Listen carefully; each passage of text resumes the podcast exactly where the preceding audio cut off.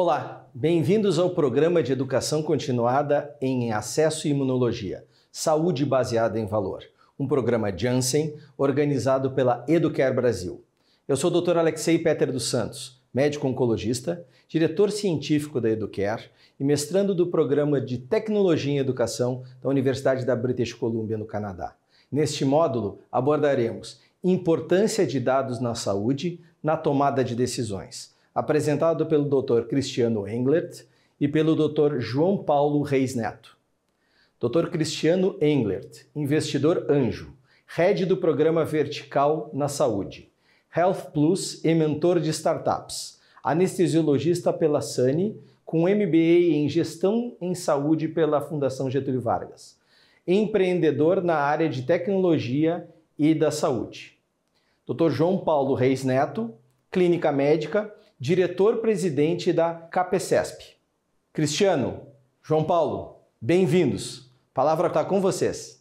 Olá, Alexei. Olá, Cristiano. É um prazer estar aqui com vocês para uma discussão desse tema tão importante. Olá, doutor Alexei. Olá, doutor João Paulo. É um prazer estar aqui com vocês para debater sobre esse tema tão importante novamente. E vamos falar hoje sobre a importância dos dados em saúde para a tomada de decisões. Sou Cristiano Enio, sou médico anestesiologista, Uh, trabalho em todos os hospitais aqui, como Santa Casa, Ernesto Tornelles, e também sou head da aceleradora uh, Grow Plus e head do Health Plus, onde temos aqui um centro de inovação, o Tecnopuc, um dos maiores parques tecnológicos do Brasil. Também sou investidor anjo de diversas startups, cofundador da aceleradora Grow, palestrante de outras diversas empresas, investidor também de empresas como MedRoom, WebMed, Zen Club, Rapidoc, uh, da Wall Aceleradora e também faço parte do comitê de telemedicina do CREMERS aonde nós encontramos agora? Qual é o problema da saúde? Como é que a gente pode resolver isso? Então, na saúde, como já diria o grande Michael Porter, a competição ocorre em níveis errados, nas coisas erradas, que é a única forma de reformar a assistência à saúde, reformar a natureza de competição. E a gente já tem esses temas né, de competição de valores, como é que a gente busca os melhores resultados. E o próprio Afonso José de Matos já dizia né, que os hospitais prestam serviço muitas vezes sem saber quanto ele custa, as operadoras pagam sem saber quanto ele vale, e fica uma discussão né, quase que sem dados no boteco fazer isso muito melhor. É claro que é uma provocação em cima disso, mas falando já em dados, a gente sabe que no Brasil nós temos mais de 6 mil hospitais. Apenas 351 são aprovados pela ONU e 156 são classe 3. 118 hospitais estão na NAP. A nossa receita chega quase 38,6 bilhões de receita bruta. 65% são de grande porte, 34% são de pequeno porte. E no Checkup Brasil, também nós temos quase 8 milhões de procedimentos médicos, 280 milhões de consultas médicas, 47,615 né, milhões de pessoas na saúde suplementar, ou seja, a maior parte, mais de, mais de 150 milhões estão no SUS, e do SUS, 61% dos usuários considera a marcação de consultas, exames procedimento ponto crítico do SUS. Uh, e falando em custos, que a gente não pode deixar de falar, obviamente, só os custos na saúde dos Estados Unidos chegam quase 3,4 trilhões anualmente. Isso tudo baseado em envelhecimento proporcional, muito crescimento de medicamentos, custos de medicamentos e materiais médicos, doenças crônicas, administrativos, são custos cada vez mais altos. No Brasil também não é diferente. A gente chega a quase 56,07 em gastos privados, com 380,47 bilhões. Eh, gastos públicos né, chegando a 304 bilhões, quase 43,93. É, a saúde, a despesa de saúde no Brasil é 9,3 do nosso PIB. Isso mostra, o último relatório da ANAP mostra que o alto custo poder do, do setor de saúde é um dos piores momentos econômicos da história. Os impactos da pandemia também foram muito sentidos. Né? Tem feito com que as organizações repensem seus modelos visando a própria perenidade. A própria Associação Americana eh, de Hospitais estimou uma perda financeira lá na pandemia de 323 bilhões, que quase metade dos hospitais norte-americanos né, alcançaram mais operacionais negativas no final do ano que passou. Mas claro que a gente mostra que a pandemia teve muito aprendizado. Minimização de burocracias, melhoramos a contratação de profissionais, tivemos mais autonomia, descentralização dos processos de gestão, ou seja, uma série de melhorias também tivemos na pandemia. Mas, infelizmente, temos muitos desperdícios. Né? Temos, que, temos que reduzir erros ainda, reduzir o tempo de espera, reduzir o tempo de transporte do paciente, melhorias nos sistemas de informação. A gente fala no core business, né? core questão de dados, uh, desperdício também, porque não, de pessoal, de criatividade, novas ideias para pensar melhorar a saúde. Só para terem uma ideia, o tempo de espera, a Associação de Consultas vai haver um aumento de 64,7% de abril de 2020 a abril de 2021, já teve isso. Então, durante a pandemia, a gente teve uma, um retrocesso, mas agora a gente está vendo um boom, um novo boom de atendimento, e isso também vai impactar em muito a nossa saúde. E nós já vivemos no mundo de dados. No mundo onde a Amazon já fornece recomendações de produtos com base em modelos de cesta de compras, onde a gente não sai mais de casa né, sem um Waze, sem compartilhamento de dados, sem melhores rotas e caminhos, nós temos a Siri, né, que age como assistente pessoal, usando processamento natural de linguagem. Então, um mundo que já encontramos isso, é onde nós nos posicionamos na saúde. E muitas vezes a gente vê a tecnologia como inimigo, né? Como, olha, todo mundo está ali dentro do seu celular e não sai, não larga do celular. Mas a gente sabe que lá em 1930, quando tínhamos o bonde, estava todo mundo vendo o seu jornal. Ou seja, a, a tecnologia ela emula muito mais um comportamento humano e não é necessariamente um inimigo. Pelo contrário, é um aliado às nossas decisões. E esse artigo da Harvard Business Review mostrou que lá atrás, no início, a tecnologia eh, era muito mais conhecida como informática, na parte de, de custos dos hospitais, né? A gente tem atualmente interfaces pouco intuitivas em pontuais eletrônicos, mesmo já tendo quase 80% dos pontuais com esses pontuais eletrônicos. Os sistemas estão muito focados, como eu falei, no faturamento, checagem né, de, eh, de, de contas. A gente tem que transformar esses sistemas em meios de comunicação, por exemplo, termos sistemas reais de localização do paciente dentro de um hospital, uh, aumentar nossa produtividade, aumentar a melhoria de tomar as decisões médicas, aumentar a análise preditiva desses nossos pacientes. Isso sem contar em todo o estresse, em todo o burnout que pode sim acontecer, e aconteceu muito mais durante a pandemia nos profissionais de saúde. E como diz a Brené Brown, uma grande conferencista TED, do, do TED, do TEDx Speaker, falou que em vez de vivermos de julgamentos e críticas, devemos ousar aparecer e deixar que nos vejam, que é a coragem de ser imperfeito. E na saúde, a gente tem que mostrar que nós não somos perfeitos. Nós estamos muito longe nessa perfeição, mas temos que crescer cada vez mais. E os dados é uma grande fonte para a gente conseguir resolver isso. Muito baseado e vai ser falado mais adiante. Nosso modelo de saúde hoje em dia é muito focado em volume, que é o famoso fee for service, ao contrário do valor. Como é que a gente cria e gera valor para esse nosso paciente, para a nossa população, através de prevenção, eh, o foco né, na população direta, foco em bundle payments, shared savings, tudo isso vai ser discutido outra, na outra palestra e também aqui um pouco na parte de inovação e tecnologia. Próprio Eric Topol, que é um grande cardiologista, diz isso, né, que os médicos também estão muitas vezes desiludidos, encantados com burnout e acreditam no potencial de transformação, por exemplo, da inteligência artificial para melhorar o aspecto humano da medicina, que muitas vezes a gente perdeu algum tempo.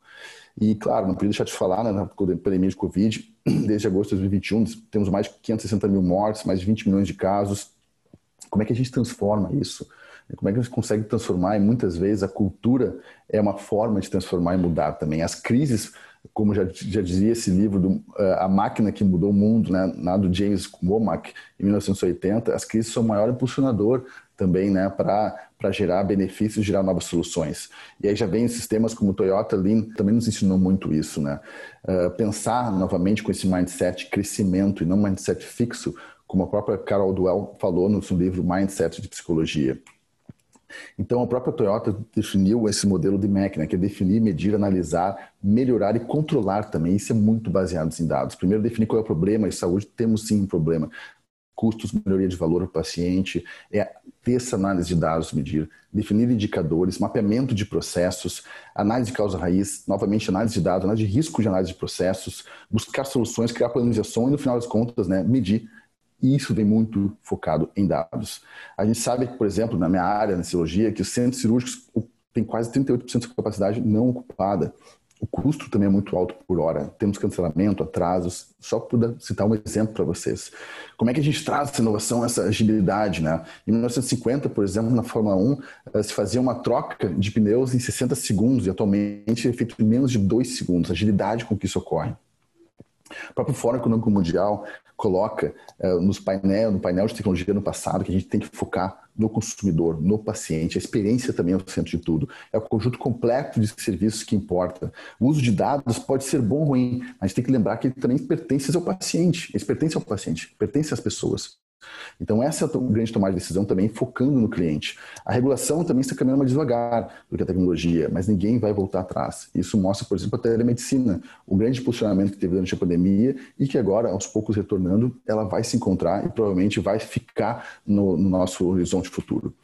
Aqui eu estive visitando vários hospitais, um deles é a Cleveland Clinic, né, onde eles pegam, eles têm, a pessoa já chega, tem todo o check-in, todos esses dados são utilizados, tem aplicativos de relacionamento com o cliente, muito focado em toda a experiência do paciente, o, o, o andar inteiro fazer o check-up é no mesmo local, ou seja, diminui a chance de erros, diminui a chance de desperdícios e foca muito no paciente. A própria Stanford tem cursos focados em tecnologia, focados em empreendedorismo na área da saúde, ou seja, lá atrás, desde a faculdade de medicina também, as pessoas estão aprendendo como é que a gente consegue gestão de dados, como é que a gente consegue gestão de uh, novas tecnologias aplicadas à saúde. E eles têm esse conceito muito forte de pensar rápido, falir rápido e crescer rápido, né? O conceito do Vale do Silício. O próprio médico, o Ato Gawande, que depois fez parte da Amazon, coloca essa frase, que nós somos treinados e recompensados para sermos cowboys, sendo quase isso uma, uma verdade absoluta. A gente não é contratado e recompensado para sermos parte de um time. Pensar muito em time, em novas soluções, e isso tem tudo a ver com a nossa palestra que a gente está fazendo agora. E, obviamente, não podia deixar de falar, a gente fala muito tecnologia, mas as soft skills, os comportamentos que são estão sendo evidentes em 2021, já se pensaram em 2015. Resolver problemas complexos, pensamento crítico, criatividade e manejo de pessoas. E o próprio Steve Jobs já colocou isso, que muitas vezes as pessoas não têm foco, né? E ter foco significa dizer não a diversas coisas que você não vai fazer. Então, isso eu acho que diremos que é muito importante a gente tem que pensar isso para o nosso negócio, nosso negócio de saúde também. E aqui falar um pouco mais de alguns cases de startups. O que é uma startup? Startup é algo que parece uma ideia quase muito louca, uma ideia ruim, para uma ideia muito boa que tem adesão no mercado. Então, você tem que estar no meio disso e uma empresa focada muito em tecnologia e os dados estão muito fortes nisso. Então, a gente sabe que uma startup ela foca na ideia, começa, depois tem um produto, tem esse time e vai executar essa ideia. E tem vários conceitos, como, por exemplo, Lean Startup, Customer Development, pivotar, ter o MVP, e eu acho que é muito importante esses conceitos também para aplicar a saúde. O número de investimentos, só em 2020, ano passado, foi quase 5,4 bilhões de investimentos na área de digital health, na área de startups de saúde. Todos atrás aqueles health moonshots, né, os tiros à lua, que são fantásticos, quase como o próprio Richard Branson, né, que teve visitando uh, agora a, a, parte do espaço do seu sonho, ele coloca isso, né, que como criança ele tinha esse sonho e hoje em dia como adulto ele consegue estar lá. Mas eu não vou entrar em todo esse vídeo, mas só um exemplo para vocês que a gente, porque não, pode ter o nosso Health Moonshots na saúde. A própria Title Care é uma startup que consegue mapear à distância todo o exame físico e trazendo para o paciente essas orientações para fazer uma otoscopia, para fazer um exame físico, uma, uma ausculta cardíaca, tudo isso tudo transforma em dados, leva ao seu médico e consegue fazer uma consulta que é aquela velha questão, ah, mas na telemedicina não consigo fazer os exames físicos. Sim, também pode gerenciar isso à distância. Aí, pegando exemplos até de fora da medicina, a própria Spotify, que hoje em dia é a maior plataforma né, de conteúdo e de músicas do mundo, ela sofreu também ano passado com seus patrocinadores e teve que abrir mão do quê? Eh, do conteúdo dos seus usuários, usuários desses famosos usuários atuais, para programarem, para criarem podcasts, criarem grande número de conteúdos, playlists, com isso conseguir aumentar seu faturamento, um exemplo de inovação dentro de uma própria empresa que já é inovadora. E a gente fala muito, cada vez vai falar mais da inteligência artificial. E a gente sabe, uma grande plataforma Netflix, e aí eu, eu tive assistindo essa palestra do David Feinberg, o head da Google na área da saúde, coloca o seguinte, que na saúde parece que ficamos insistindo em consertar a Blockbuster ao invés de criar a Netflix. Quem lembra da Blockbuster lá atrás, aluguéis de vídeo, e hoje sabe que a Netflix é uma grande plataforma de dados, e a gente sabe que os dados, como é que a gente avalia, por exemplo, o nosso paciente, o que ele está comendo, quais são os sinais vitais que ele tem, qual é o comportamento dele. A gente sabe se uma operadora, qual é, qual é o número de pacientes diabéticos, número de pacientes hipertensos. A gente sabe no nosso consultório qual é a qualidade da informação que a gente recebe. Isso vai gerar, sim, novas formas de trabalho que já está acontecendo, baseado nesse volume de dados. Por exemplo, tem aconselhadores genéticos, os concierges de paciente, os health coaches, como por exemplo o Domado, que eu vou citar um pouco mais à frente. E os wearables estão vindo muito também para fazer e facilitar essa vida do paciente, a coleta desses dados. Por exemplo, você tem essa Setup Music, que é, consegue avaliar né, ondas de eletrocefalograma, é, obviamente resumidas para trazer e avaliar estados de meditação, estados de bem-estar. Você tem a Omron, que avalia a pressão arterial direto no pulso do paciente. O Apple Watch, né, avaliando eletrocardiograma, batimentos cardíacos, tentar identificar arritmias à distância. Enfim, é uma série de wearables, uma série de sensores que vão fazer, facilitar o quê? Esses sensores vão criar metas que possam ser medidas dentro do, tanto do paciente como diretamente com o nosso, nosso atendimento em consultório, em clínica, uh, melhorias de diagnósticos, algoritmos para auxiliar na tomada de decisão médica também, e novas terapias, por que não? Terapia, terapias que podem incluir terapias digitais, uh, terapias, uma, um, engloba, um englobamento né, de plataformas que vão, por que não, melhorar a adesão do paciente aos seus tratamentos. Isso é muito importante. A gente sabe que o paciente crônico, o paciente, a adesão dele ao seu tratamento é algo bem complexo. Então a gente tem que utilizar esses dados que vão girar nos algoritmos e vão melhorar as tomadas de decisão médica e também o tratamento do nosso paciente. É quase como um conceito do, do carro autônomo. O carro autônomo que está para grandes estudos, grandes empresas, até mesmo a Apple está se pensando nisso, né? Uh, existe uma série de sensores que vão levar aquele carro para guiar para o seu caminho. Mas como é que a gente não pode usar essa mesma analogia e usar esses sensores para guiar os nossos pacientes aos melhores tratamentos e guiar a saúde baseado nisso? E aí você tem empresas que estão usando até uh, bots para, por exemplo, né, criar aqui sistemas, um sistema de a, a Peer Therapeutics, né, que trabalha com terapia cognitivo-comportamentais na área de saúde mental, uh, sistemas de bots, robozinhos para conseguir tratar o paciente com, por exemplo, aqui no caso, uh, abuso de substâncias, de opioides, né? Você tem a Fletario, que é uma grande empresa que buscou o quê? Coletar dados em tempo real, pacientes oncológicos, e com esses dados em tempo real, fazendo estudos de tempo real, real-time uh, studies, foram aprovados pela FDA, uma empresa que tem menos de 5 anos, foi investido por uma grande farmacêutica e por dois empreendedores, né, muito jovens, que viram que um problema na área de oncologia, tiveram um primo não diagnosticado, né, por leucemia, focaram nesse problema, pensaram em como é que a gente consegue avaliar toda a jornada do paciente oncológico, medir tanto antes, durante o tratamento, depois do tratamento, criaram uma super empresa, Flatiron, fundaram em 2012 e estão realmente revolucionando a área de real world data. Uh, estaríamos quase chegando na era de Black Mirror, né? Quem não viu aquele seriado do Netflix. E aqui um pequeno, um pequeno videozinho rápido para vocês. Depois a gente pode comentar em cima disso.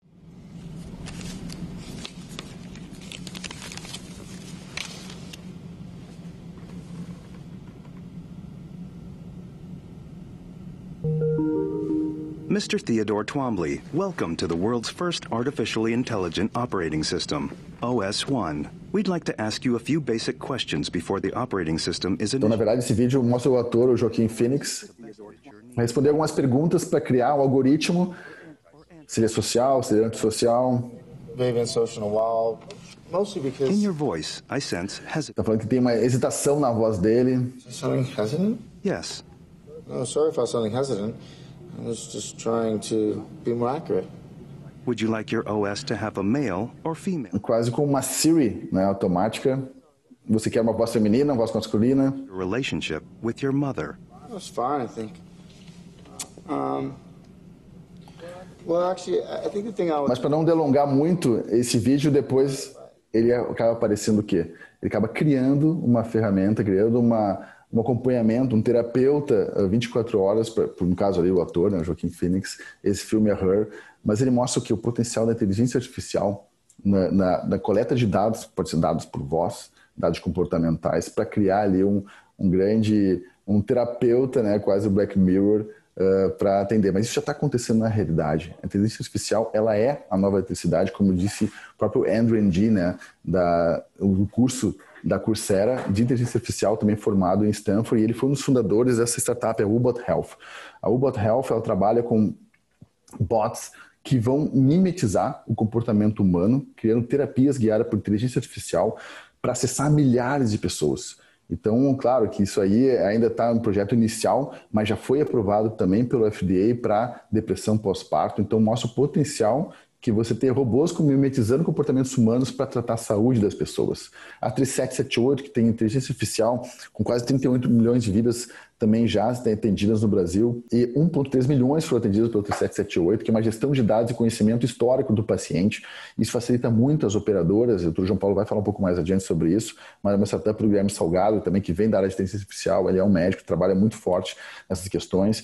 E aí você tem os sistemas de ecossistemas de inovação que eu tive visitando, como uh, essa empresa, né, que teve um grande laboratório lá nos Estados Unidos, cinco grandes laboratórios para fomentar a inovação e trazer startups. A própria Kaiser Permanente, uma grande operadora, né, trouxe espaços para testar e simular esses cases, simular a inovação e tecnologia. A John Hopkins, né, um dos maiores hospitais, tem uma aceleradora dentro do seu próprio hospital. Aqui no Health Plus, a gente tem um centro de inovação com o Tecnopuc, onde tem um ambiente inovador, onde traz startups, trabalha e faz conjuntos trabalhos com grandes empresas, com operadoras farmacêuticas, enfim. É pensar em ecossistemas que vão buscar novas soluções para a saúde. Isso também vem através, né, coleta de dados, planos de ação, atendimento, fazer jornadas né, do cliente, jornadas de melhorias, jornadas de, de MVP, de desenvolvimento de novos produtos para a saúde. E aqui o futuro né, vai passar muito pela parte, quase uma ficção científica, né, de medicina de precisão. É, e a medicina de precisão, que vem na arte de imunoterapia, né, também foi o próprio, foi, foi uh, ganhou o prêmio Nobel há pouco tempo, né, a, a Jounce Therapeutics, isso é uma plataforma transacional científica que providencia informações críticas, é usando toda a machine learning para análise desses dados, para conseguir, por que não, né, avaliar o, o, a terapêutica de imunoterapia né, nessas doenças oncológicas. Estão muito focados em inteligência artificial, análise desses dados. Estão, sem essa parte toda digital, eles não conseguiriam fazer seus projetos que levaram ao prêmio Nobel, se não me engano, foi dois anos atrás. E aí, pensando um pouco mais de futuro, para daqui a pouquinho já encerrar a minha apresentação, né? Neuralink, que avalia, que faz, coloca um sensor na calota craniana do paciente, e o Elon Musk, né, que desenvolveu essa empresa, uh, que não pode duvidar da pessoa que botou o SpaceX, botou a Tesla, para fazer melhorar, por que não, as sinapses com nossos neurotransmissores, né? Uh, uma, um, uma, uma, um foto assim, tipo homem-máquina, e potencializar nossa capacidade né, de inteligência. É óbvio que parece ficção científica, mas não dá para duvidar desse grande perdedor que criou essas grandes empresas, como eu citei. Não podemos deixar de falar do Bad Blood, que é um livro que fala da Teranos, né, que mostra como é que a gente uh, também tem que ter validação científica para outras inovações, a gente tem que crescer e validar isso cientificamente. E no final das contas é mudar o mindset, ser mais corajoso na saúde e pensar como quase, eu gosto muito do livro da, do CEO da Starbucks que fala o seguinte, nós não estamos no ramo de café servindo pessoas, mas no ramo de pessoas servindo café. E na saúde não é diferente, a gente está no ramo de pessoas. A gente tem que trabalhar para as pessoas, com as pessoas. Aqui falta a equipe aqui da Grow, onde eu sou muito grato né, por ter todos uma equipe e conseguimos trabalhar com nossos clientes. E, no final das contas, como diz o Mount Sinai, se nossas leitos estão ocupadas, quer dizer que alguma coisa a gente errou. É avaliar na prevenção, avaliar em trazer mais valor ao paciente e, de preferência, não ir para o hospital, não ir para a nossa clínica, mas a gente sabe que quanto mais saúde a gente conseguir promover através de dados, nós vamos tomar melhores decisões médicas para os nossos pacientes. Então, fico à disposição. Muito obrigado a todos pela, por estar nos assistindo. E agora vamos assistir a palestra do Dr. João Paulo. Olá, obrigado, Cristiano. Excelente apresentação.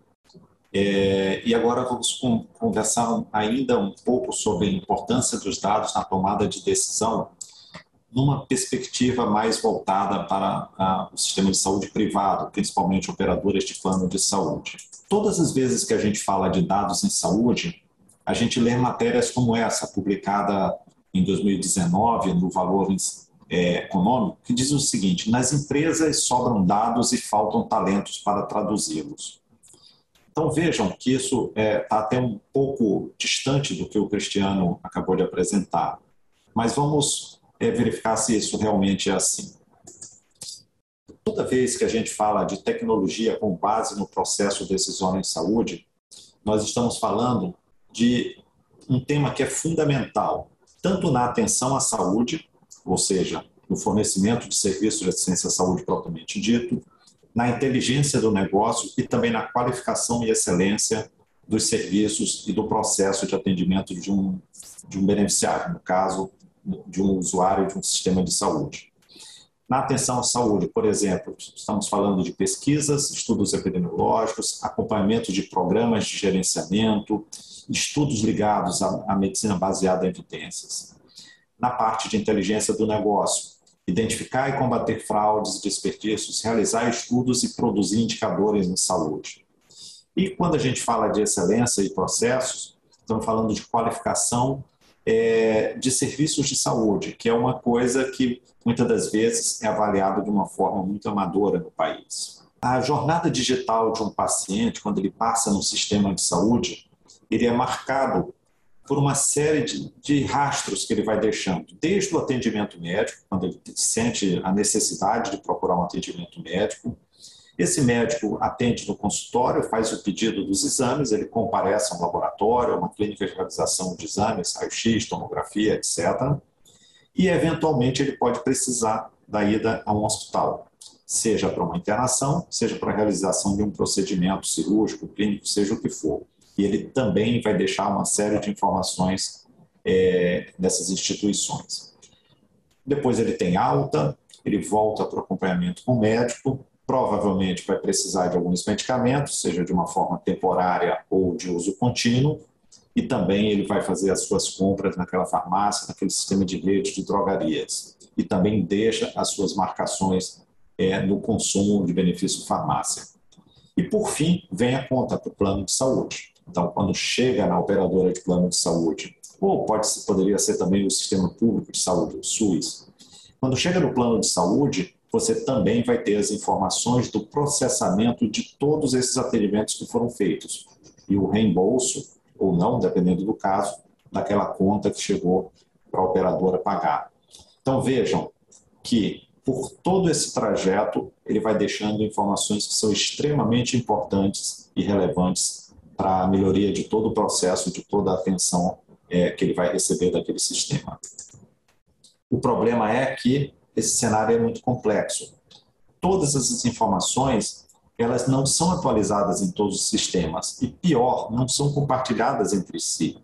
O hospital tem as suas informações do prontuário, o médico tem o, seu prontuário na, no seu consultório, o laboratório tem lá os exames que foram feitos e o que foi é, e os resultados e nem sempre esses sistemas falam entre si. Esses sistemas eles não são integrados eles estão constantemente sujeitos a invasões e fraudes. O Cristiano citou, por exemplo, blockchain, que é uma expectativa, há uma expectativa muito grande de contribuir de alguma forma para diminuir essa possibilidade, principalmente de invasões e fraudes é, no sistema de saúde. Cada integrante do sistema pode coletar e modificar seus registros. É outro ponto também que é muito importante e também o blockchain é, pode também contribuir para resolver esse problema. E, por fim, as informações elas não são acessíveis em qualquer lugar e a qualquer tempo. Então, se o paciente ele muda de um médico, aqueles dados da, sua saúde não, não necessariamente, ou a grande maioria das vezes, não são transferidos para outro profissional, gerando uma necessidade de repetição de procedimentos que muitas das vezes seriam indispensáveis e que tem repercussão também sobre o custo da assistência à saúde. Então, esse cenário complexo, ele tem solução, mas essa solução também não é tão simples. Se você pensar num sistema de tecnologia da informação de um, uma operadora de plano de saúde, por exemplo, mas isso aqui vale também para qualquer outro sistema, pode ser de um hospital ou de uma clínica. Primeiro, você tem que criar basicamente um repositório de dados únicos, porque as informações elas vêm de diversos setores. Então você tem que ter data lake, que a gente chama, é, alguma, algum local que vai receber aquelas informações que vão ser compartilhadas de alguma forma para extrair a partir daí é, indicadores e gerar inteligência do negócio. Você tem que definir que informações que você vai utilizar, porque o volume de informações é muito grande. Tem que determinar uma periodicidade dessa extração de dados, pode ser diária, pode ser instantânea, em tempo real, ou pode ser mensal ou de alguma em algum outro período. Tem que escolher uma ferramenta adequada, analítica de dados, tem várias disponíveis no mercado. E aí vem uma fase muito difícil, que muitas das vezes é, termina sucumbindo aquela clínica, aquele hospital, aquele plano de saúde, que é na fase de homologação e teste. Então, é testar se aquela ferramenta está extraindo da forma correta as informações, está gerando é, aqueles relatórios analíticos e isso, se isso está sendo útil para o sistema de saúde como um todo. Depois vem a fase de validação, geração de conhecimento e, por fim, a utilização para o usuário final. Então, todas essas etapas elas são muito importantes é, para que você consiga, de alguma forma, evoluir para a utilização adequada dos dados de saúde na tomada de decisão. Vejam, usando agora um exemplo de operadora de plano de saúde você tem dados da solicitação do procedimento, da autorização do auditor, da cobrança, ou seja, todo o circuito que a gente mostrou naquela jornada digital do paciente. Isso gera dados de produção de serviço hospitalar, ou seja, a quantidade de consultas, exames, internações, todos os procedimentos. Então, a origem de dados ela é muito variável e para gerar aquela produção de serviços. Ainda tem outros dados que a gente chama de dados, muitas das vezes não estruturados, que vêm de áreas de relacionamento com o cliente. das notificações que são feitas junto ao órgão regulador, no caso da saúde suplementar, Agência Nacional de Saúde Suplementar, da ouvidoria, da jurídica, da própria auditoria, dos médicos auditores, enfermeiros auditores e ainda outras fontes.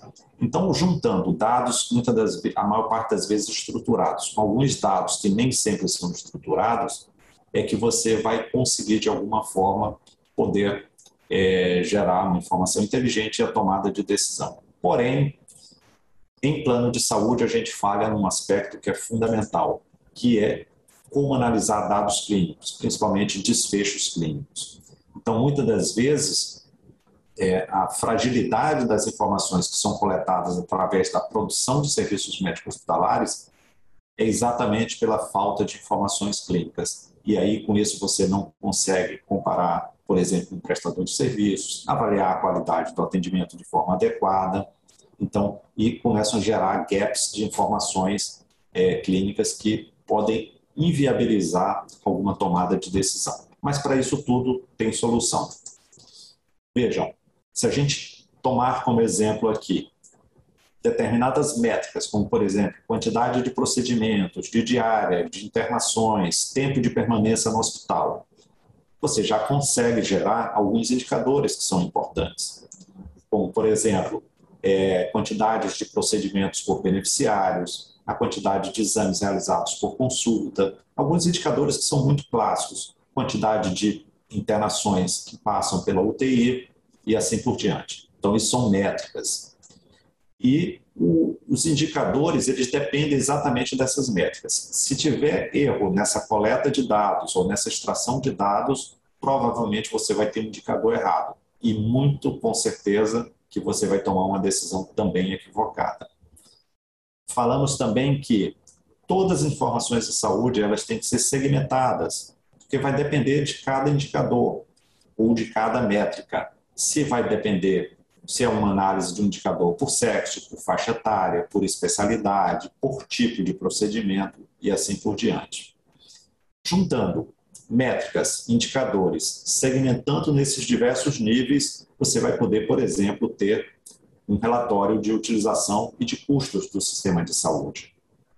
Bem, isso aqui é só um exemplo de um ponto de um sistema informatizado é, relacionado à saúde, para vocês entenderem como isso é muito complexo. Uma outra chance que a gente tem muito grande de ter sucesso na gestão de saúde é a análise da estratificação de riscos, chamada estratificação de riscos em saúde. Você tem uma determinada população do sistema de saúde suplementar, no caso, em torno de 46 milhões de vidas, e no sistema público, todo o Brasil, 210, 220 milhões de brasileiros. Então, de forma alguma, você vai ter um sistema de saúde que consiga atuar sobre toda a população de forma adequada. Então, é muito importante você estratificar essa população e estabelecer o risco populacional. Como é que a gente faz isso? Então, você tem que partir de dados demográficos, depois de dados clínicos, que eu falei que nem sempre a gente consegue obter, mas é possível, por inferência, através de alguns dados da própria utilização do plano de saúde, conseguir extrair alguma informação é, clínica, e de dados farmacêuticos, por exemplo, de consumo do benefício farmácia. Então, a partir dessas informações, você consegue distribuir os beneficiários que geralmente não fogem muito desse padrão. Geralmente, numa população, nós vamos ter 35% da população de indivíduos saudáveis, 40% é aquela população que está saindo de um nível saudável para um risco crescente, e depois a gente vai ter aquilo que a gente chama da ponta da pirâmide, que é 5% da população que são os indivíduos de alto risco. Existem para cada uma dessas, desses níveis de estratificação condutas diferentes. Aqui a abordagem dos pacientes que são saudáveis, Pode ser só com estímulo para exercício, uma boa alimentação. Já se é um indivíduo em risco, você já tem que ter alguma forma de rastreamento, prevenção. Os que estão em risco crescente, aí já é tratamento específico. E também nos de alto risco, você já talvez tenha que colocar esse paciente em cuidados paliativos, num hospital ou numa empresa de home care. Então, as abordagens são diferentes, por isso é tão importante você estratificar essa população. Aqui um exemplo que eu trago que é muito interessante, que é um projeto estimulado pela, pelo próprio órgão regulador, a ANS, que é o projeto Idoso Bem Cuidado. A gente sabe, o Cristiano falou isso, né? Temos uma população em envelhecimento e quanto mais se envelhece, mais doenças crônicas têm, mais consumo de recursos assistenciais. Então é muito importante é, em qualquer projeto voltado para populações específicas, você ter uma organização assistencial é, em que você vai definir aquelas pessoas que são de maior risco, fazer uma avaliação funcional e partir para um gerenciamento de cuidado, uma navegação clínica daquele paciente, daquele grupo de pacientes, de pessoas, né? Isso você só consegue com um bom sistema de informação. Com isso também, com certeza, será possível é, rever o modelo de remuneração, provavelmente evoluindo do FIFO-CERS, que predomina, e a gente jamais vai deixar de ter o sistema de pagamento de serviço prestado, mas pelo menos para você evoluir com modelo híbrido de remuneração, que inclua também alguma forma de pagamento baseado em desfecho, baseado em performance ou outros modelos mais inteligentes de remuneração. Uma coisa que eu sempre falo quando a gente trata de é, estratificação de risco populacional. É mais caro não identificar um paciente de alto risco do que identificar pacientes, é, falsamente pacientes de baixo risco. Então, isso é muito importante ter em mente é, se a gente quer evoluir para um sistema mais inteligente de saúde. Esse esquema é, que eu trago nesse slide mostra que você sempre vai partir de uma população você vai extrair os dados, como a gente já falou, vai identificar quem é aquela população que vai ser é, candidata ou elegível para aquele benefício, para aquele programa ou aquela seleção de risco. E aí sim, é muito importante a gente evoluir hoje em dia para a criação de modelos que deixem de ser é, mais de analítico e passe a ser um modelo mais preditivo, mais intuitivo. O slide seguinte mostra isso melhor.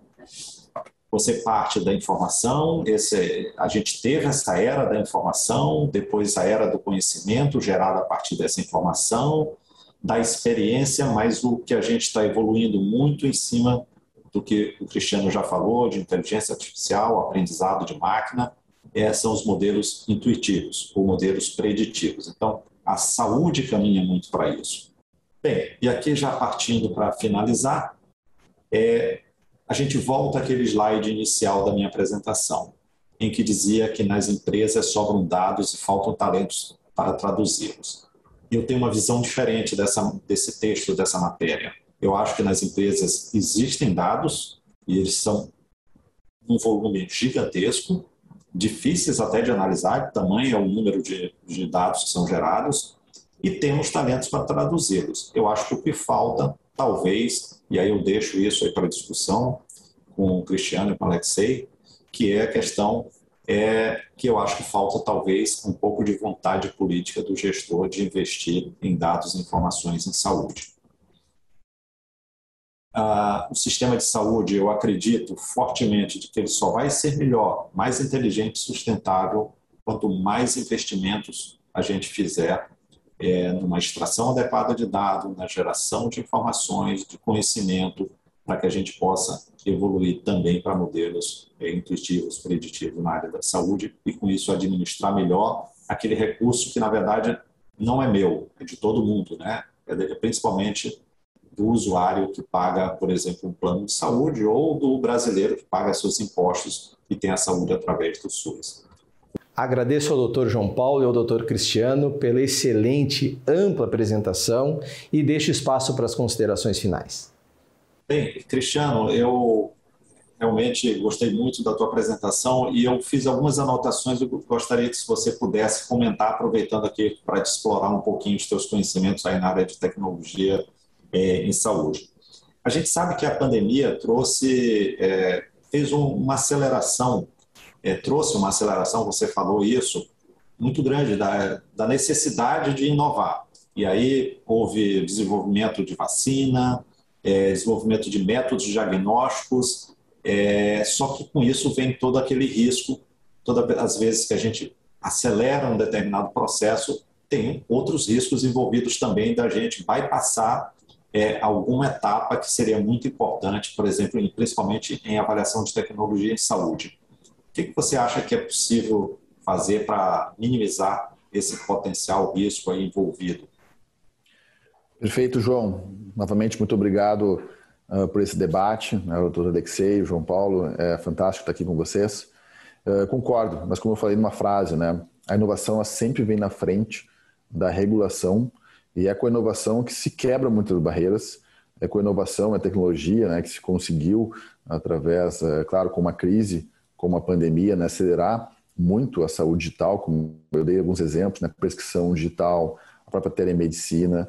Como é que a gente consegue minimizar esses riscos? Eu concordo contigo que muitas vezes a inovação ela tem que estar muito atrelada à validação científica. Né? Uh, é claro que é um, é um equilíbrio tênue né, entre você também não uh, requer avaliação científica que pode demorar anos e anos né, para conseguir uh, uh, validar e colocar isso junto com o consumidor, principalmente falando, eu estou aqui comentando que tem que ter uma diferenciação né, entre plataformas digitais, plataformas de auxílio diagnóstico, uh, são plataformas de digital health que às vezes a, a, a avaliação científica ela é um pouco mais uh, não digo liberal, mas um pouco mais tranquila do que, por exemplo, né, como a gente viu ali, vacinas, onde tem medicamentos, tratamentos diretamente com o paciente, aí é uma outra conversa. Né? Aí você tem que ter realmente provas e, e estudos científicos. Então, é tudo que a Anvisa está regulando e regula ela é muito bem feita e tem que ser realizada dessa forma, vejo dessa maneira. Mas a inovação, principalmente em plataformas digitais, análise de dados, que vão trazer auxílios e suporte, como eu comentei, né, para operadoras, para a própria decisão médica no seu dia a dia no consultório, tem que mostrar uma validação científica, mas ao mesmo tempo uh, tem que ser inovadora o suficiente para conseguir quebrar essa barreira né, e, não, e não uh, abafar essas inovações e esperar demorar. E talvez um exemplo clássico é uh, não se aplica tanto a dados, mas a telemedicina, né, que vinha sendo discutido, discutido em outros, em outros países já era liberado há bastante tempo e, e é, precisou de uma pandemia né, para conseguir colocar em prática e aí sim quase que ajeitar o, o andar da carruagem, as melancias juntas, é. a gente tem que fazer duas coisas ao mesmo tempo, né? Até aproveitando esse teu comentário, Cristiano, que é muito importante, é a telemedicina, eu sempre fui um defensor no MBA de assistência à saúde que eu dava aula, dei, aula durante anos aqui no Rio de Janeiro, eu falava sobre telemedicina há 15 anos atrás, é, e com as, as barreiras, né? na época a barreira era principalmente tecnológica, a gente mal tinha, era o início da internet, é, e aí uma pergunta e uma preocupação que eu tenho observado como gestor, como contratante de empresas de telemedicina para fornecer serviços para a operadora, é uma preocupação grande com o que vai acontecer no pós-pandemia, né? Na, no arrefecimento da pandemia com essas empresas que foram estruturadas de última hora para atender pessoas à, distância. É, a gente já nota que houve uma queda extremamente significativa. Hoje não chega a 5% do total de atendimentos, o atendimento, o teleatendimento, né? pelo menos na área médica. O que, que a gente pode fazer para não deixar essa peteca cair, vamos dizer assim, e manter, porque a gente sabe que num país com dimensões continentais, onde não é possível a gente levar especialistas a todo canto, né? Eu acho que a saúde ganharia muito com a manutenção dessa, do teleatendimento. Eu concordo, João Paulo, mas eu, de novo, como eu coloquei, ele é pensar na experiência de toda a jornada do paciente, né? Ela ser um complemento. Hoje em dia é quase uma commodity, né? Não é a tecnologia em si, mas é como você agrega essa, a telemedicina, o uso de um wearable para o atendimento do seu paciente, tanto uma operadora, um hospital, uma clínica, o próprio médico. Como é que você consegue preencher toda essa jornada que, obviamente, né, a consulta presencial ela é melhor do ponto de vista, né? ela é mais prática, mas ao mesmo tempo também tem os benefícios da, da telemedicina, de você conseguir a, a, atender à distância. Aí, usando um exemplo prático, né, como anestesista, eu recebo às vezes pacientes fazer uma avaliação pré-operatória que vieram de duas horas numa cidade, fizeram fazer uma viagem de duas horas só para fazer uma consulta de 15, 20 minutos. Uh, não estou não tô diminuindo o tempo, mas a qualidade, muitas vezes você consegue preencher boa parte disso à distância. Então, para não estender muito essa discussão, esse tópico da telemedicina, eu concordo contigo. É, tem visto também que a, arrefeceu, né, com o arrefecimento da pandemia, diminuiu o número de consultas, mas eu acho que você conseguir, para não deixar essa pedra cair, é incluir no seu serviço como um todo. É algo a mais que você está ofertando, pode ser um pós-tratamento, pode ser uma melhora da adesão, pode ser uma, uma consultoria, pode ser uma avaliação né, daquele tratamento, como é que foi realizado. Isso pode ser feito não, não se aplicar não apenas na telemedicina, mas a jornada do paciente digital. Você tem hoje em dia aplicativos e plataformas, né? Você mesmo mostrou alguma com algoritmos que vão avaliar a recuperação desse paciente, vão avaliar os sintomas desse paciente ao longo do tratamento. Então, é usar a tecnologia aliada para melhorar a sua qualidade de serviço e trazer, como a gente falou aqui, né, um valor ao paciente. É, eu, eu, também vendo... levou com uma pergunta. Ah, pois não. Come... Claro. Não, perfeito. Gostei muito dessa última frase que disse que não faltam talentos, né? mas falta investimento, por exemplo, de operadoras ou de grandes instituições na gestão de dados. Eu gostei muito desse último uh, estudo que você mostrou, né, da, da parte do Covid. Como é que você está vendo isso? Que a gente acaba sempre falando da questão da cultura. Né? Como é que a gente consegue inserir essa cultura de inovação essa, essa cultura de dados, de fazer realmente a nossa medicina baseada em dados e como é que a gente muda esse cenário atual né, para operadoras e grandes instituições no Brasil? É, eu acho que é, a vontade política é, ela é inerente à pessoa, né? não dá para você mudar muito. Mas eu acho que o, maior poder de convencimento do, de um gestor, de uma operadora, de que deve investir em tecnologia para, de alguma forma, de alguma, é, tentar administrar de uma forma mais inteligente o recurso que não é dele, é do, do usuário do plano de saúde, que paga, né? Na verdade, ele é o financiador. Né? A gente apenas arrecada o dinheiro, administra, obviamente que obtém é, lucro do negócio, eventualmente, mas isso é absolutamente ético, não tem problema nenhum. Mas tem que administrar bem os recursos. Né? É a mesma coisa de um prefeito, de um governador, de um presidente. Então, eu acho que, primeiro, a vontade política, lógico, mas eu acho que é, falta talvez elementos para demonstrar para ele é, aquele benefício, né? A, aquela entrega de, de benefício que, tá, que, pode ser proporcionada pelo, pela ferramenta, pelo investimento que ele venha a fazer naquela, naquela tecnologia, né? Eu, eu, eu lembro bem, eu vi você falando um negócio importantíssimo, fraude e desperdício. Estima-se que em torno de 15 a 20% de toda a despesa de uma operadora de plano de saúde ou de um seguro saúde seja decorrente de fraude e desperdício. Quanto você já observou de investimento, o gestor falando de que se eu, se eu tenho uma despesa de 100 milhões por ano, se eu sei que 15 milhões é de fraude e desperdício, esse dinheiro poderia ser muito mais bem empregado se fosse possível ter ferramentas para ajudar na identificação.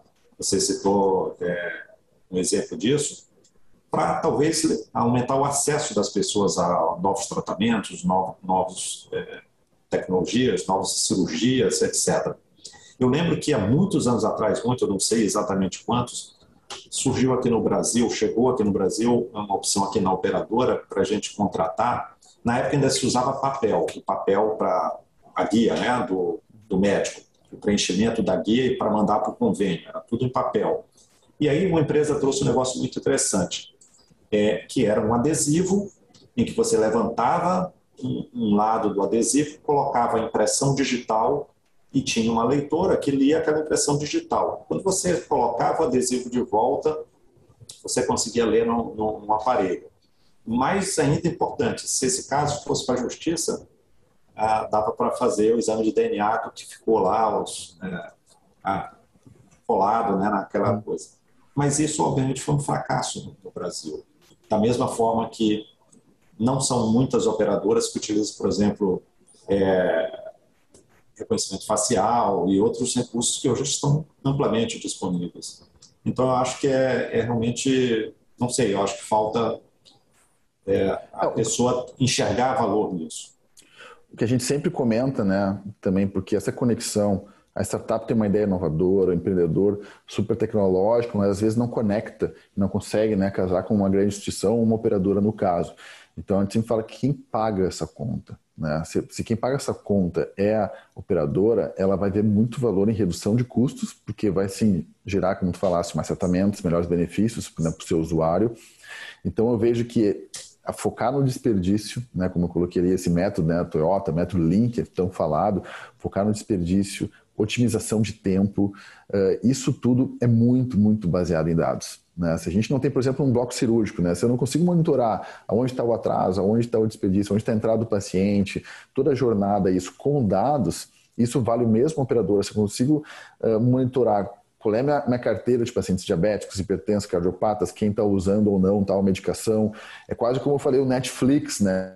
O Netflix criou conteúdo baseado nos dados dos seus usuários. Como é que a gente vai ter isso na saúde? Então, os dados são essenciais para uma reduzir custo, que a gente sabe que é cada vez mais alto na saúde, gerar valor né, para o paciente, ofertar uma experiência melhor para o seu paciente, não apenas de tratamento, mas também uma experiência toda significativa e, obviamente, um desfecho né, com o tratamento, porque se eu não consigo monitorar sintomas que o paciente tem, se eu não consigo monitorar uh, se aquele tratamento né, teve a resposta adequada, isso vai vir, virar os dados. Então eu concordo contigo, mas essa conexão de mostrar para o gestor que está naquela última linha, né, que vai reduzir usando tecnologia para isso, ainda tem um certo abismo, né, para tudo isso acontecer. Isso aí seria papo para mais outro, Com certeza. outra aula. Bem, muito obrigado. É, foi um prazer participar. Agradeço aí a do Kepler o convite. Foi um prazer estar aqui com o doutor Alexei, com o doutor Cristiano é numa discussão de um tema que realmente é ímpar e muito importante para todos é, nessa discussão de saúde e informações, dados de saúde, informações na tomada de decisão. Muito obrigado também ao doutor Alexei, doutor João Paulo e a Janssen, é a plataforma do Care, por esse evento, gestão de dados e a importância da decisão médica. Então agradeço novamente e fico à disposição para eventuais dúvidas. Muito obrigado, doutor João Paulo. Muito obrigado, doutor Cristiano. Convido a todos a participarem dos próximos módulos. Participe desse programa. Esperamos você na plataforma Educar Brasil.